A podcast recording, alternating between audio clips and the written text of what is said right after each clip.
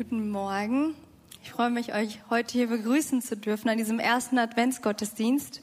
Und wie ihr schon mitbekommen habt, wollen wir heute über Maria reden. Die Mutter von Jesus und für mich eine mehr als außergewöhnliche Frau.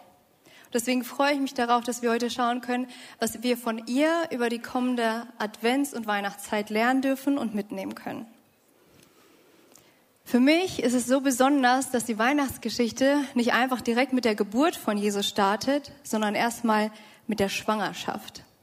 Denn so eine Schwangerschaft ist es für eine Frau schon so ein lebensverändernder Prozess, würde ich sagen. Mm, bei jeder sieht das vielleicht ganz anders aus, aber es ist nicht nur das Kind, was die Veränderung bringt und der Lebensstil, der sich ändert, sondern da passiert auch mental ganz viel bei einem. Und ähm, ich durfte das ja letztes Jahr selber erfahren, schwanger zu sein und Mama zu werden. Und habe da für mich gemerkt, in dieser Schwangerschaft, dass ich ähm, deutlich sensibler geworden bin für die Sachen, die meiner Seele gut oder schlecht tun. Ganz bewusst ist mir das das erste Mal geworden, als ich im Kino saß und einen Film geguckt habe. Und da war die Darstellung von Gut und Böse und irgendwie hat dieses Böse das hat mich so unwohl fühlen lassen. Und normalerweise weiß ich ganz genau, ich hätte diesen Film geguckt und das wäre für mich einfach reiner Unterhaltungswert und wieder ab nach Hause. Aber da hat es irgendwas mit mir gemacht. Genauso auch, wenn es um meine Beziehung zu meinen Mitmenschen ging. Ich habe auf einmal gemerkt, welche Beziehungen mir eigentlich gar nicht gut tun, welche schlecht für mich sind, welche mir nur Kraft rauben und welche mir Kraft geben und äh, mich gut fühlen lassen auch. Oder aber auch auf der Arbeit. Ich arbeite bei der Krankenkasse und ähm, zur Zeit meiner Schwangerschaft habe ich in einem Bereich gearbeitet, wo sich die Leute gerne und viel beschwert haben und äh, dabei auch manchmal ein bisschen ausfallend geworden sind. Und eigentlich bin ich so ein Typ dann gewesen. Ich konnte den Hörer auflegen und die Sache hatte sich für mich erledigt. Aber in den ersten paar Wochen der Schwangerschaft habe ich direkt gemerkt, das geht mir ganz schön nah auf einmal, was diese Leute mir da sagen, obwohl es ja nichts mit mir persönlich zu tun hat.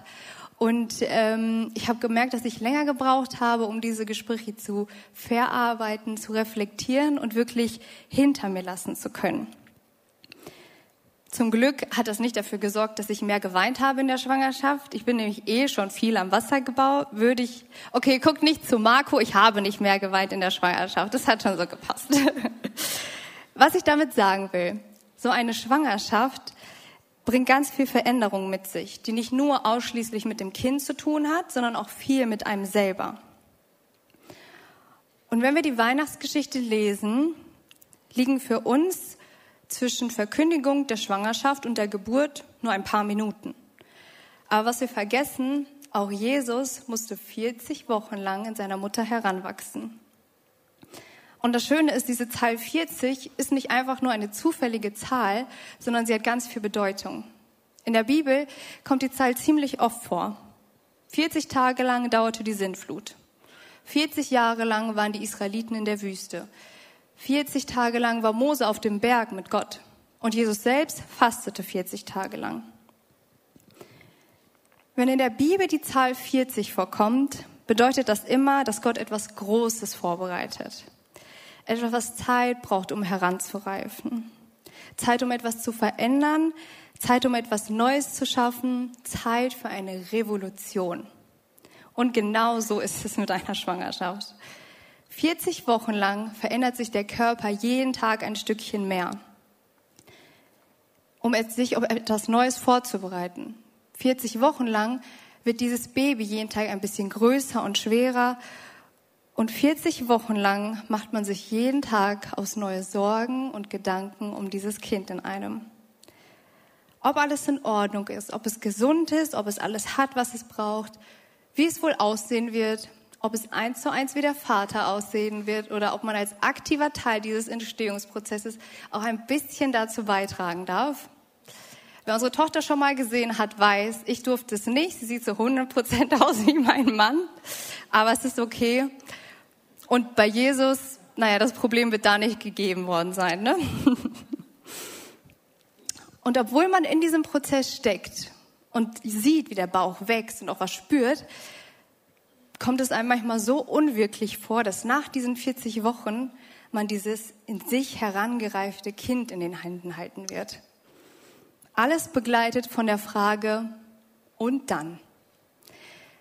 Wie wird es mich verändern? Wie wird es die Welt um mich herum verändern? Wie wird sich mein Alltag verändern?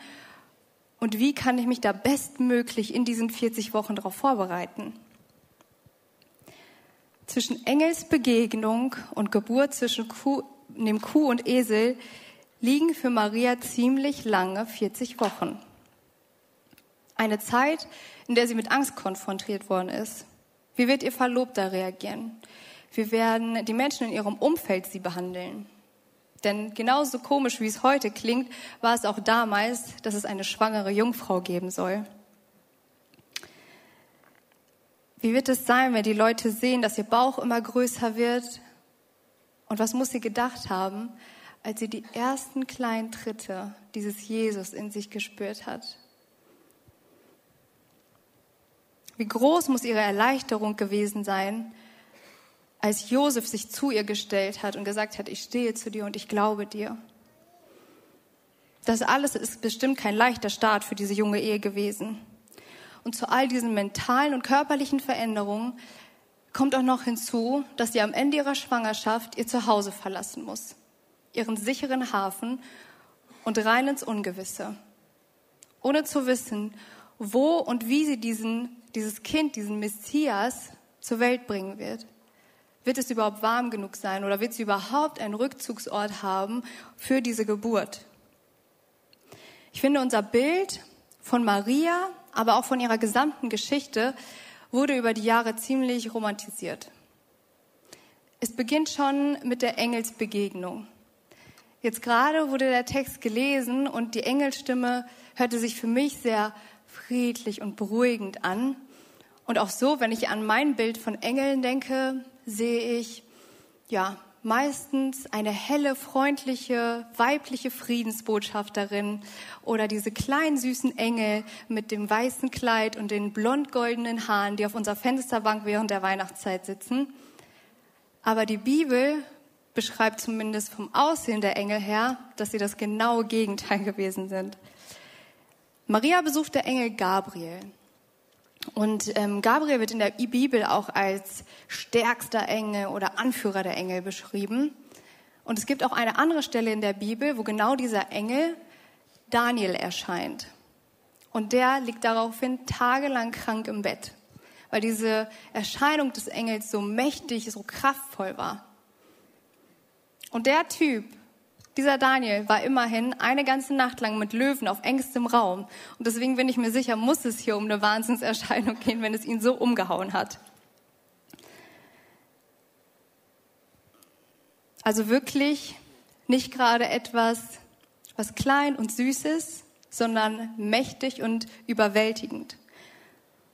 Und genauso eine kraftvolle Gestalt sieht nun Maria vor sich. Ganz plötzlich, aus dem Nichts, steht dieses riesen, wahrscheinlich auch wunderschöne, aber mächtige, ähm, diese mächtige Erscheinung vor ihr und spricht zu ihr. Und es ist ja nicht so, als wäre Maria eine schon herangereifte Frau, die viel erlebt hat im Leben, sondern wir sprechen hier von einem wahrscheinlich gerade mal 15 Jahre alten Mädchen.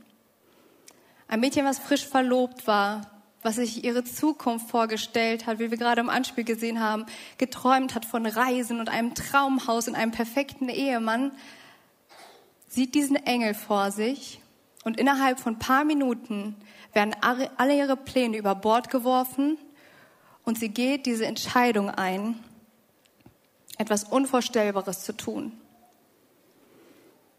Ihre Reaktion möchte ich noch einmal mit euch zusammen lesen. Und stellt euch bitte dabei vor, dass dieses, dieser kraftvolle Engel, diese Wahnsinnsgestalt dabei vor ihr steht. Lukas 1, 26 bis 38. Elisabeth war im sechsten Monat schwanger, als Gott den Engel Gabriel nach Nazareth schickte, eine Stadt in Galiläa. Dort sollte er eine junge Frau namens Maria aufsuchen. Sie war noch unberührt und mit Josef, einem Nachkommen von König David, verlobt. Der Engel kam zu ihr und sagte, Sei gegrüßt, Maria. Der Herr ist mit dir. Er hat dich unter allen Frauen auserwählt. Du wirst schwanger werden und einen Sohn zur Welt bringen. Jesus soll er heißen. Er wird mächtig sein und man wird ihn Sohn des Höchsten nennen. Gott, der Herr, wird ihm die Königsherrschaft seines Stammesvaters David übergeben. Und er wird die Nachkommen von Jakob für immer regieren. Seine Herrschaft wird niemals enden. Wie soll das geschehen? fragte Maria den Engel. Ich habe ja noch nie mit einem Mann geschlafen. Der Engel antwortete ihr, der Heilige Geist wird über dich kommen und die Kraft des Höchsten wird sich an dir zeigen. Darum wird dieses Kind auch heilig sein und Sohn Gottes genannt werden. Selbst Elisabeth, deine Verwandte, von der man sagte, dass sie keine Kinder bekommen kann, ist jetzt im sechsten Monat schwanger. Sie wird in ihrem hohen Alter einen Sohn zur Welt bringen. Gott hat es ihr zugesagt. Und was Gott sagt, das geschieht. Ich will mich dem Herrn ganz zur Verfügung stellen, antwortete Maria. Alles soll so geschehen, wie du es mir gesagt hast. Darauf verließ sie der Engel. Ich will mich dem Herrn ganz zur Verfügung stellen. Alles soll so geschehen, wie du es mir gesagt hast. Ihre Reaktion ist so unglaublich souverän und mutig. Es ist eine Sache, sich für ein Kind zu entscheiden, aber eine ganz andere, sich ganz bewusst dafür zu entscheiden, den Sohn Gottes auf die Welt zu bringen. Sie hätte ja auch Nein sagen können. Es ist ja nicht so, als hätte Gott festgelegt, dass sie es machen muss, sondern er lässt ihr die Wahl. Und sie nimmt diese Aufgabe an. Ich bin mir ziemlich sicher, ich mit meinen 15 Jahren wäre noch vor dem ersten Wort ohnmächtig geworden und hätte gar nichts gesagt. Ich habe ja nicht mal meinen Eltern in dem Alter gesagt, ja klar, so wie du das sagst, so machen wir das. Ich habe eher gedacht, naja, ich mache das Gegenteil von dem, was du sagst. Und das habe ich, wie gesagt, nur gedacht und nicht mal getraut, mich zu sagen. In der Bibel wird nicht viel sonst über Maria geschrieben. Aber das, was wir von ihr lesen, wirkt meist durchdacht, mutig und furchtlos. Ich will mich dem Herrn ganz zur Verfügung stellen. Etwas später lesen wir von ihrem Lobgesang, den wir auch gerade gehört haben. Und das möchte ich gleich auch nochmal tun. Aber vorher möchte ich euch noch einmal mitnehmen, was dieser Lobgesang eigentlich bedeutete. Es war nämlich ein purer Ausdruck ihrer tiefen inneren Freude. Deswegen möchte ich, dass du dir einmal vorstellst, was würde in dir diese tiefe Freude bewirken? Was wäre so schön für dich, dass du von einem Platz hier aufstehen würdest, tanzen oder klatschen oder sogar vor Freude singen würdest, weil es würde dich nicht mehr auf deinem Platz halten können, weil es raus muss. Vielleicht wäre es ja die Nachricht von jemandem, der dir nahesteht, der lange krank war und der sich jetzt auf dem Weg der Besserung befindet. Oder vielleicht ist es die Nachricht, dass das Land, in dem du gelebt hast, wo Krieg herrscht, dass dort endlich Frieden und Freiheit wieder einkehrt. Vielleicht ist es aber auch die Zusage für eine neue Arbeitsstelle, die für dich gleichzeitig unglaublich viel finanzielle Entlastung bedeutet. Oder vielleicht ist es ein positiver Schwangerschaftstest, auf den du schon Monate oder Jahre lang wartest, an ihn glaubst, für ihn betest und alles dafür tust, damit es endlich funktioniert. Egal, was es von diesen Dingen vielleicht wäre oder etwas ganz anderes, zur Feier davon würdest du ein Fest feiern. Du würdest alle einladen, weil du müsstest es der ganzen Welt erzählen. Du könntest es nicht für dich behalten. Es sprudelt nur so aus dir heraus. Und dir bleibt gar nichts anderes übrig, als zu tanzen und zu klatschen und vor Freude anzufangen, irgendwelche selbstgedichteten Lieder zu singen. Und genau diese tiefe Freude war es, die Maria gespürt hat, als sie diesen Lobgesang gemacht hat. Das klang mit Sicherheit noch tausendmal fröhlicher, als wir, die hier heute Morgen in unserem verschlafenen Stimmen Worship machen. Sondern das war so viel und so viel Tiefe vor allem, dass sie nicht an sich halten konnte. Und diese Freude stellt ihr euch bitte jetzt einmal vor, wenn wir diesen Lobgesang nochmal lesen. Da begann Maria Gott zu loben. Von ganzem Herzen preise ich den Herrn. Ich freue mich über Gott, meinen Retter. Mir, seiner Dienerin, hat er Beachtung geschenkt. Und das, obwohl ich gering und unbedeutend bin. Von jetzt an und für alle Zeit wird man mich glücklich preisen, denn Gott hat große Dinge an mir getan. Er, der mächtig und heilig ist. Seine Barmherzigkeit bleibt für immer und ewig. Sie gilt allen Menschen, die in Ehrfurcht vor ihm leben. Er streckt seinen starken Arm aus und fegt die Hochmütigen mit ihren stolzen Plänen hinweg. Er stürzt Herrscher von ihrem Thron, Unterdrückte aber richtet er auf. Die Hungrigen beschenkt er mit Gütern und die Reichen schickt er mit leeren Händen weg. Seine Barmherzigkeit hat er uns, seinen Dienern, zugesagt. Ja, er wird seinem Volk Israel helfen. Er hat es unseren Vorfahren versprochen. Abraham und sein Nachkommen hat er es für immer zugesagt. Mit ihren jungen Jahren hat Maria wahrscheinlich so viel mehr verstanden, wer Jesus sein wird und was er noch alles tun wird, als wir, die wir schon wissen, was er ist und was er getan hat. Mit Maria haben wir es hier nicht einfach nur mit einer passiv Gebärenden zu tun, sondern mit der Mutter einer Weltrevolution. Ohne es zu wissen, hat sie in ihrem Lobgesang schon das ganze Evangelium zusammengefasst. Aber die Frage ist ja, warum konnte sie überhaupt diese Perspektive einnehmen? Schließlich waren da genug Dinge, die sie hätten einschüchtern können. Es hätte sie ihr Leben kosten können. Denn damals war es laut Tora nämlich Gesetz, wenn eine Frau die Ehe bricht, dass sie getötet wird.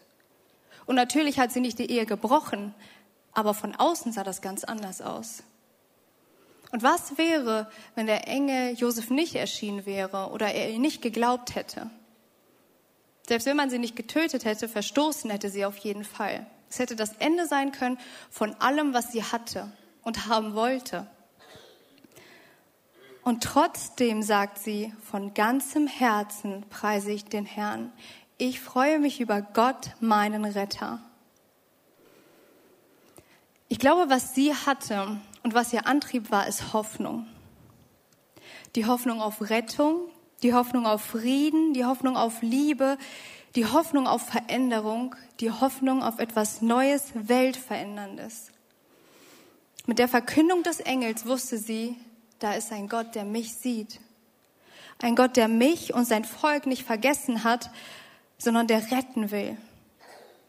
Sie weiß ganz genau, in ihr wächst gerade der lang ersehnte Retter selbst heran. Der, auf den ihre Nation schon ewig gefühlt wartet. Das Zeichen, dass Gott selbst nun kommt, um für sie einzustehen und sie aus ihrer Angst, Sklaverei und ihrem Leid zu befreien. Dieser Moment war die Geburtsstunde der größten Hoffnung überhaupt. Wusstet ihr, dass die erste Adventskerze, die heute wahrscheinlich schon viele von euch beim Frühstück direkt angezündet haben, auch die Kerze der Hoffnung genannt wird?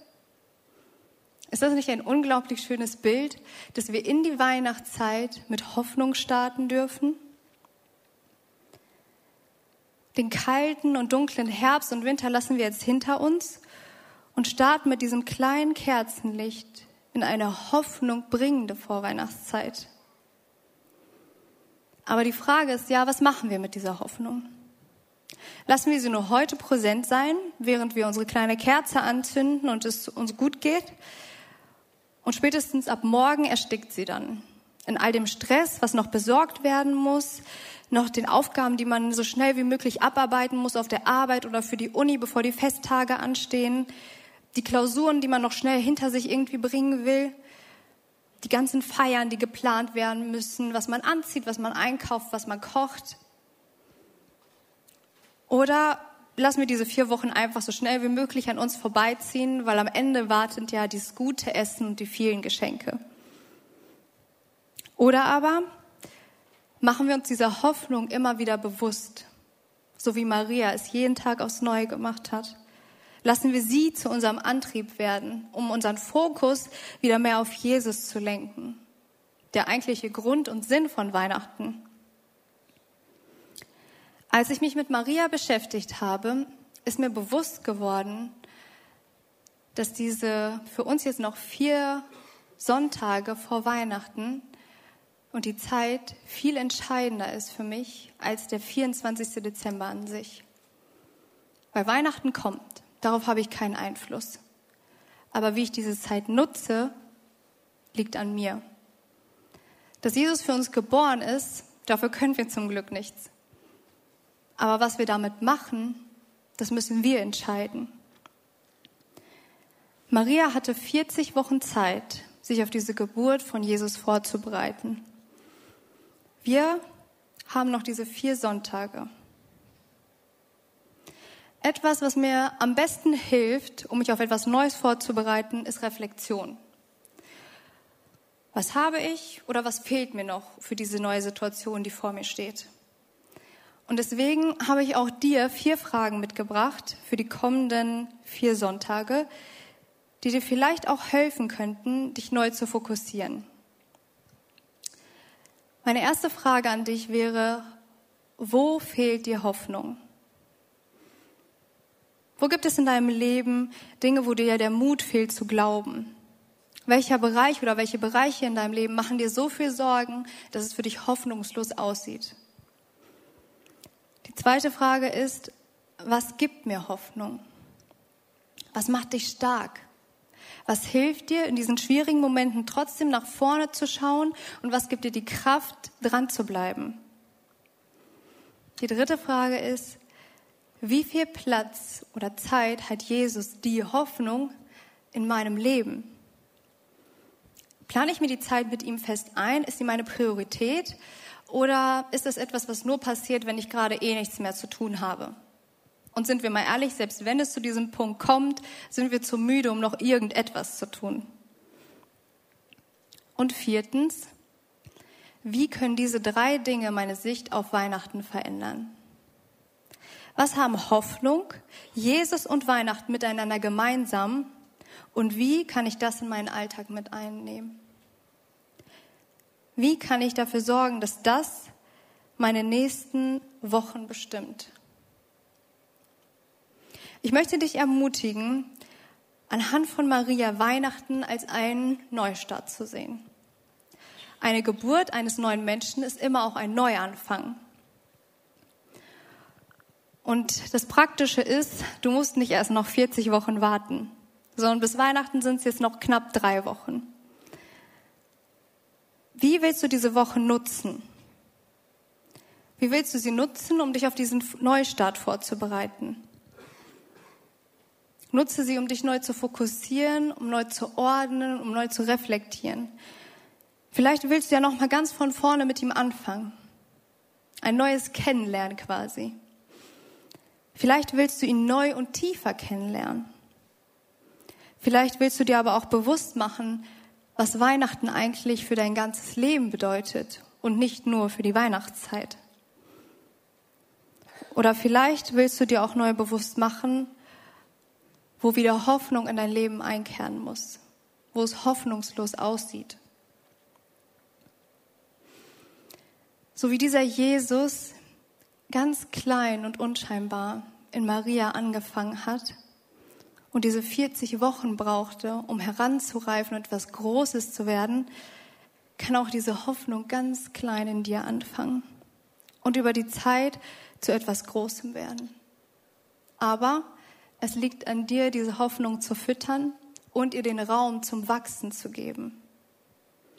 Wenn jemand schwanger ist, sagt man auch, man ist guter Hoffnung. Und trotz dieser Hoffnung sind da immer wieder Ängste und Sorgen. Und das Beste, was man in diesen Momenten machen kann, ist, die so gut wie möglich zur Seite zu schieben und sich wieder neu auf diese Hoffnung zu konzentrieren auf das große Wunder, was dann kommen wird, wenn es herangereift ist.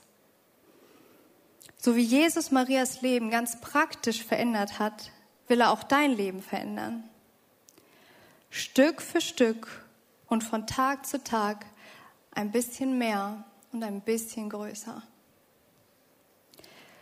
Weihnachten steht nicht nur für ein Fest, das wir jedes Jahr feiern, mit einigen Geschenken, dem Weihnachtsbaum, im besten Fall dem ganzen Schnee, und etwas, was sich einfach nur wiederholt, sondern Weihnachten ist vor allem auch ein Neustart. Etwas Neues, etwas Großes, eine Revolution. Die Frage ist, wie bereitest du dich darauf vor? Ich würde noch gern für uns beten. Jesus, danke, dass du weißt, dass wir Menschen Zeit brauchen für neue Sachen. Dass wir Zeit brauchen, um, in, um uns zu reflektieren, um uns auf etwas Neues vorzubereiten. Und danke, dass du uns diese Zeit gibst. Dass du uns nicht überrollst und überforderst, sondern dass du jeden individuell siehst und weißt, wo Hoffnung fehlt wo Sorgen und Ängste und das Gehetztsein größer sind als das Eigentliche, was wichtig ist. Und ich bitte dich jetzt, dass du einfach jedem hier in den kommenden Wochen begegnen wirst, dass du ihm ganz neu zeigst, wie viel Hoffnung da in dir liegt. Und dass diese Hoffnung etwas ganz Persönliches ist, etwas, was einen stark macht und was für einen die Weihnachtszeit grundlegend verändern kann. Danke, dass du nicht müde wirst, uns das immer wieder zu sagen. Und deswegen bitte ich dich, lass diese Weihnachtszeit für uns Hoffnung, aber vor allem auch eine Revolution sein in unserer Beziehung zu dir. Amen.